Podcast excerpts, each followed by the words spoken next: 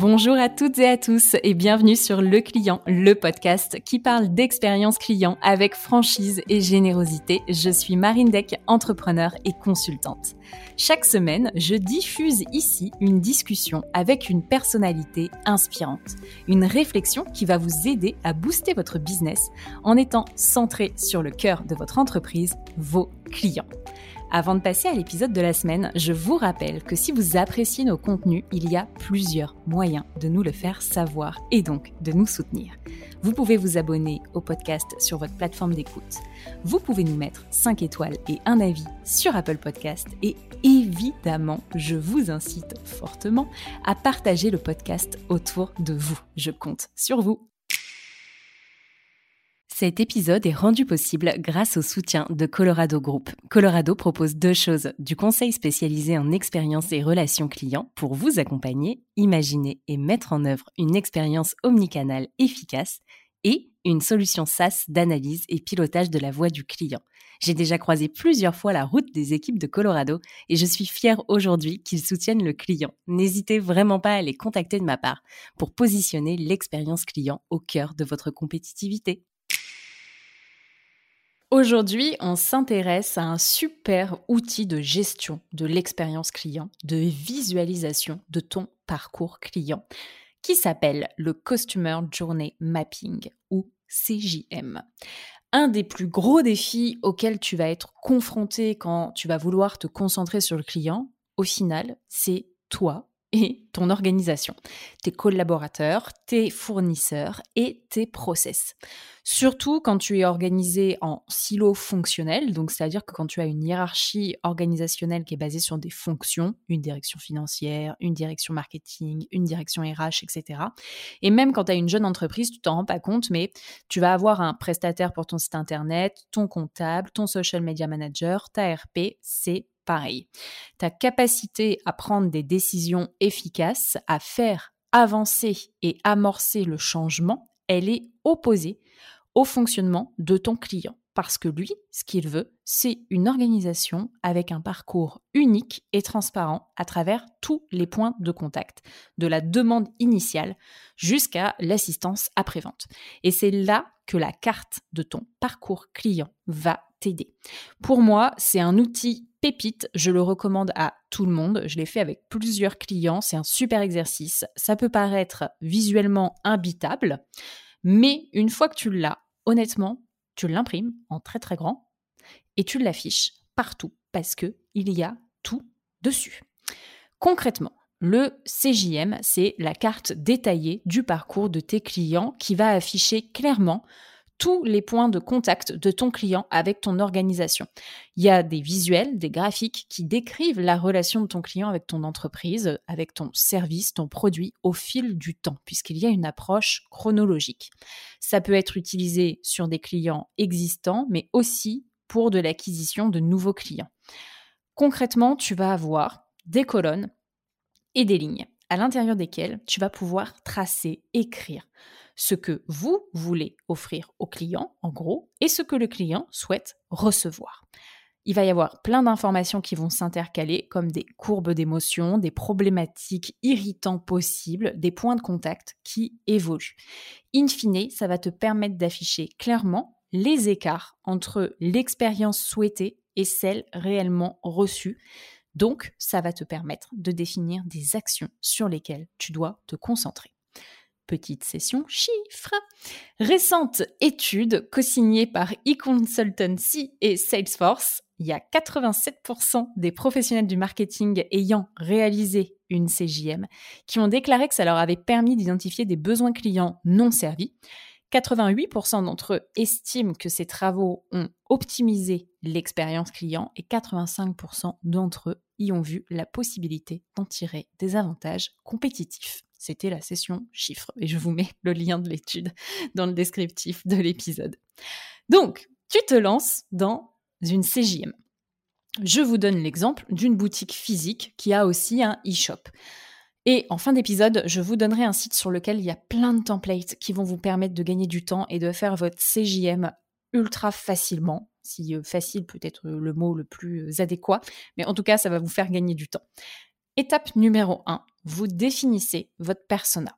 Il y a une grande partie des informations qui vont te permettre de créer une carte de parcours qui proviennent de tes personas leurs objectifs, motivation, les tâches clés qu'ils souhaitent accomplir, les problèmes actuels. C'est pour ça qu'il faut absolument que tu crées les personas en premier. Tu vas pouvoir décrire l'expérience de chaque persona à travers différents points de contact au cours de leur cycle de vie avec ton entreprise. Donc, tu vas forcément être amené à faire plusieurs CJM. Dans le cas de cette boutique avec un e-shop, on a fait assez simple. On a fait un CJM pour la boutique et un CJM pour le e-shop et aussi, oui, un CJM pour le click and collect. En plus, tu fais les CJM par persona, c'est indispensable. Mais évidemment, si tu détectes qu'il y a un parcours en particulier que tu souhaites travailler, tu zoomes sur un seul parcours, un seul canal spécifique. Étape numéro 2. Donc, tu as les colonnes. Les colonnes, c'est la chronologie de la vie de ton client, les phases clients. Nous, dans notre cas, on avait notoriété, accès à la boutique, arriver devant la boutique, en boutique, avec des sous-colonnes, j'entre dans la boutique, je navigue sur la surface de vente, j'achète. Ensuite, il y avait l'étape après-vente et une dernière colonne, problème, assistance et support, une colonne globale. Donc finalement, on avait huit colonnes toutes ces étapes, elles sont ultra personnalisables. Tu peux ajouter des colonnes, mais alors à l'infini, plus tu iras dans le détail, mieux ce sera, j'ai envie de te dire. Nous, on avait choisi d'avoir une approche assez simple dans un premier temps. Étape numéro 3. Ensuite, tu as les lignes. Pour chaque étape, tu vas mettre des informations clés. Nous, on avait l'objectif du consommateur. Donc, quel est l'objectif du consommateur dans sa phase de vie avec toi à ce moment-là? Tu vois, tu remontes avec la colonne. Donc, l'objectif du consommateur, une petite illustration storyboard de l'étape pour être la plus visuelle possible, les attentes du consommateur, les points de contact, toujours par étape. En phase de notoriété, on avait téléphone, mail, réseaux sociaux, bouche à oreille. Et évidemment, quand ton client il est en phase, je suis dans la boutique, le point de contact, c'est l'humain. Ensuite, je continue mes lignes. On a décidé d'intégrer une courbe d'émotions. Donc, quelles sont les émotions du client à cette étape? Excitation quand il rentre dans la boutique.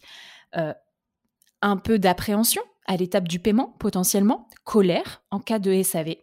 Attention, encore une fois, vous personnalisez, c'est en fonction de vous, de votre entreprise et de votre organisation. Après, on avait trois lignes pour finir, qui sont ultra intéressants. Je dis des lignes, mais c'était des pavés concrètement. On avait les points de friction à chaque étape, quels problèmes le client peut rencontrer?